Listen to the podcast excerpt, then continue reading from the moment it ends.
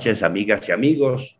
Gracias por escucharme. Hoy vamos a hablar de política. ¿Por qué? Pues porque próximamente, ya muy próximo, está el desarrollo de las elecciones en seis estados del país. Y bueno, la expectativa de la sociedad era ver cómo se van a comportar los partidos políticos en este escenario eh, electoral preliminar a la gran batalla del 2024. Todavía nos quedará el año 2023, donde hay dos elecciones nada más, pero son tremendas, la del Estado de México y la de Coahuila. A la distancia del, del próximo mes de junio, donde estarán las elecciones presentes, quiero decirles que a este país le urge cambiar, renovar su clase política. Y queda claro también un hecho incontrovertible. Los jóvenes, la gente joven que está gobernando los partidos políticos o que están actuando de manera destacada en esta última etapa de la vida política del país, tiene que hacer un esfuerzo para no confundir a la gente, mejorar su desempeño desde, el inicio, yo no entiendo cómo hay esta euforia por decir, reúnase el PRI, el PAN y el PRD para que compitan en bola. ¿Cuál es la lógica de este asunto?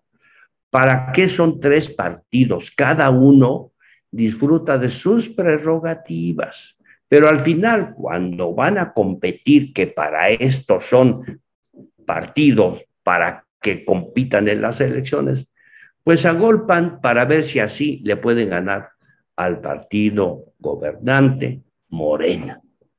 No entendí eso, nunca lo entendí.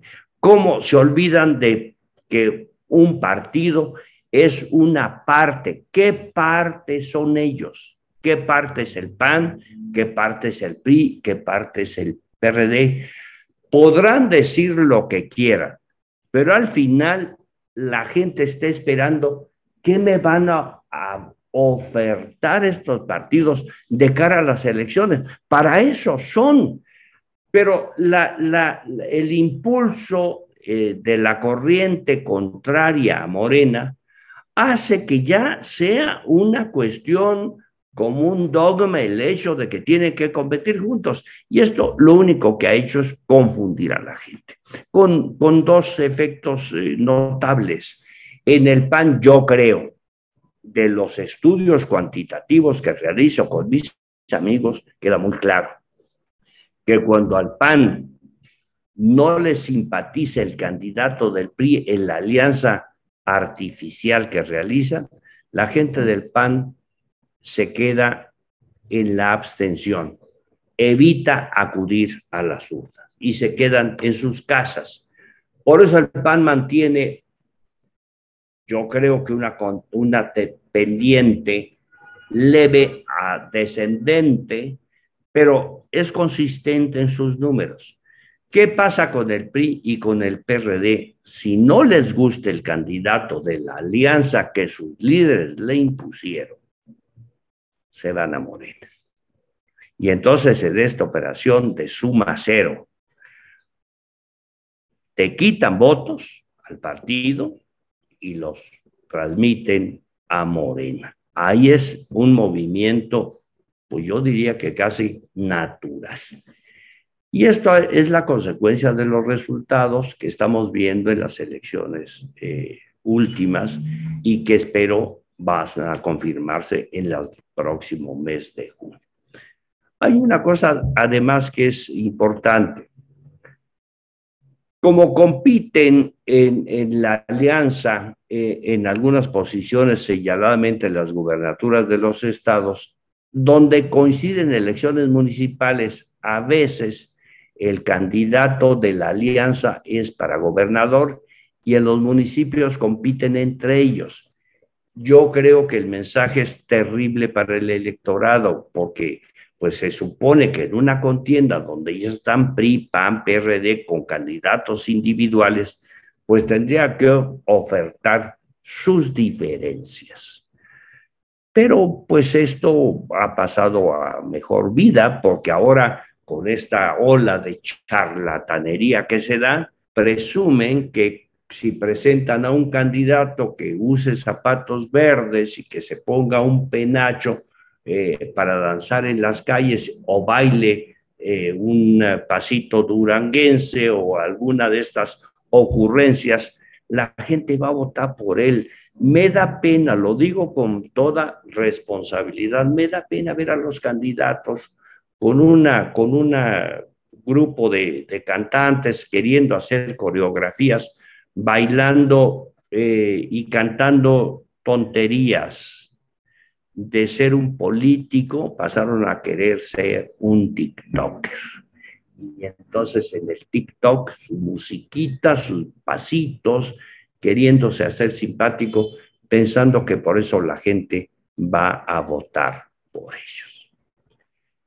¿Qué es lo que ocurre? Miren, en este país hay dos bloques. La gente que está fanatizada con Morena, que simpatiza con ellos, que los apoyan en todo y que van a ser leales con Morena hasta el final. Y la gente que está en el, eh, polo contrario, eh, en donde quieren hacer esta, esta bola con los partidos opositores, ¿Qué es tan triste el espectáculo?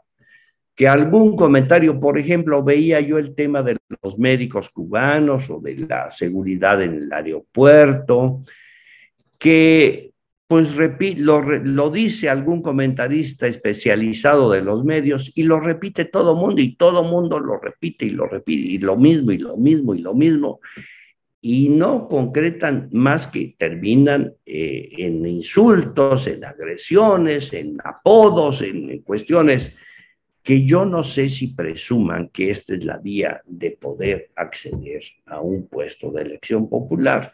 Entonces, eh, tenemos una corriente que está, eh, que va a seguir siendo leal a Morena, y un grupo de gente que está en contra de lo que sea, ¿verdad? Si cayó granizo, eh, tiene la culpa el presidente, si, si, no hay viento también, si hay viento, por supuesto, pero ¿creen que eso es lo que la gente está esperando?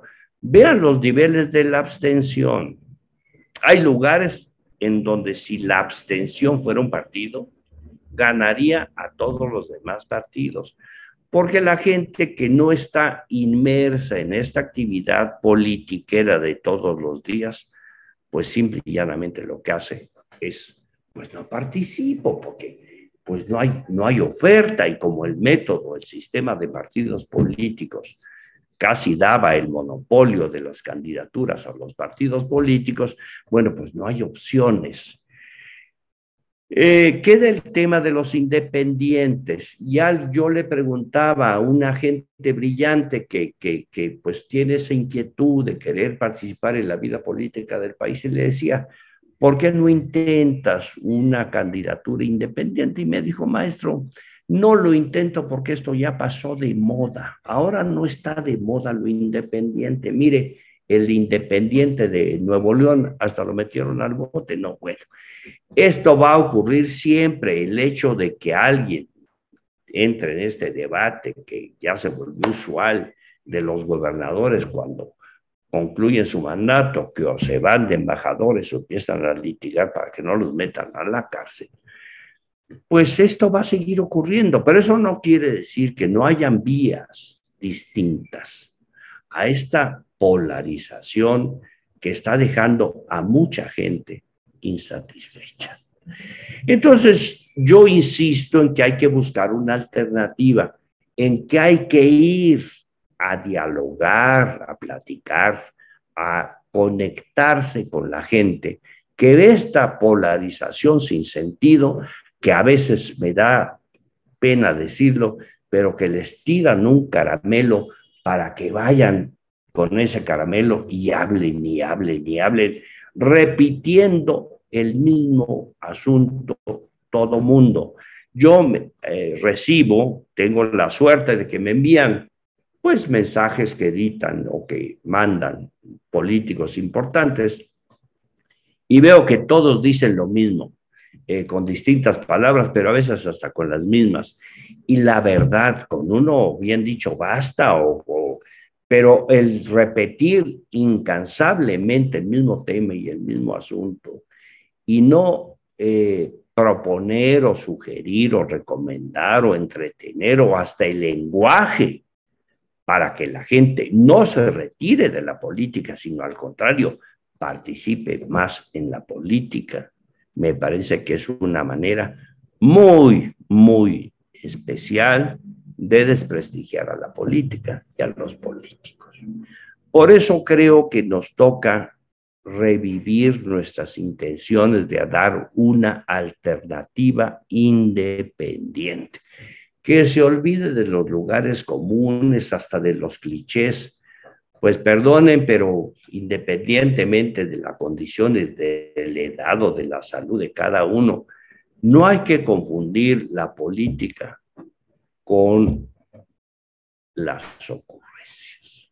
La política con el TikTok, ¿verdad? Este, pues, está bien dar un anuncio importante por ese medio, pues sí, pero insisto, cambiar de ser político a ser un TikToker, hay de verdad en el fondo una mistificación de la vida política nacional que el país lo padece.